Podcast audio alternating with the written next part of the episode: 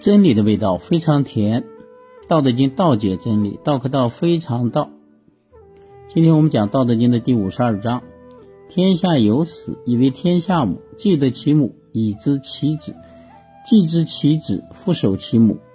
莫生不殆，塞其兑，闭其门，终身不寝；开其兑，济其事，终身不救。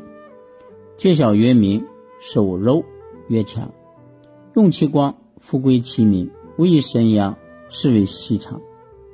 这一章啊，主要是有两个字是多音字的，那个叫莫生不殆啊，不能念成没生不殆啊。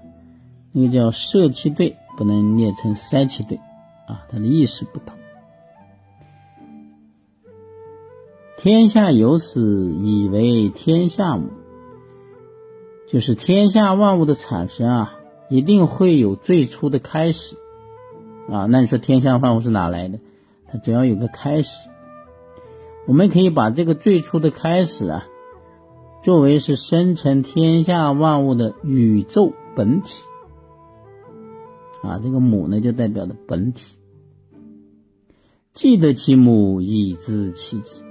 既然我们能够啊观察、认识到这个生成天下万物的宇宙本体，我们就可以用它来了解宇宙本体是如何生成天下万物的。既知其子，复守其母，莫生不殆。既然我们懂得啊了，是宇宙。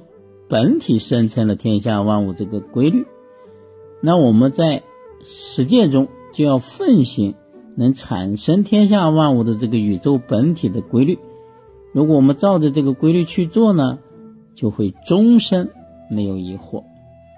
塞其兑，闭其门，终身不侵，堵住那些产生欲望的孔穴，闭上那些引起欲望的出入口。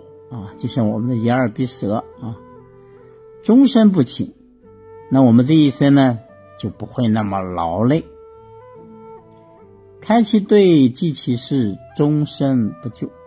如果我们打开那些产生欲望的孔穴，去完成那些我们一生的职业，带着欲望去工作，那我们这一生就不可能获得拯救啊，就不可能解脱。戒小曰明，能够感受到自身的狭隘和不足啊，这个就叫明智。手柔曰强，如果我们能啊奉行保持这种柔软，我们就叫强盛啊，以柔胜刚。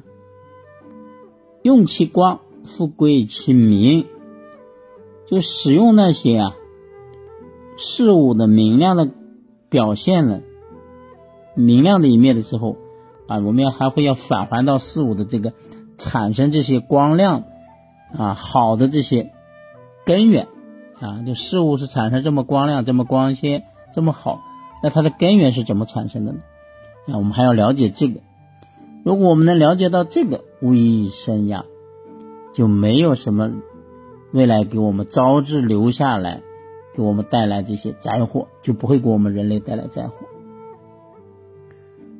思维细长，就是啊，我们继承效仿了道的这种永恒固定不变的规律，所以我们才不会有以上这些灾祸灾殃的发生。哎，这一章呢，就是老子圣人讲，让我们。效仿道，它是怎么产生的？啊，如果按照这个规律去做事儿呢，哎，就不会给我们带来灾殃。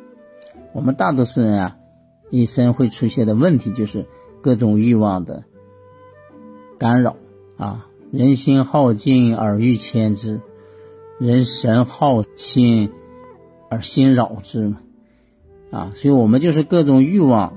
让我们迷失了这种事物，看不到事物的这种规律，所以才给我们自己招来了这些烦恼啊、痛苦啊、灾难啊，这些不好的东西，都是因为这些招来的啊。这一章就是给我们讲的这个道理啊，如果我们能认清这些呢，那我们一生就会平安、顺利、吉祥、福寿无量。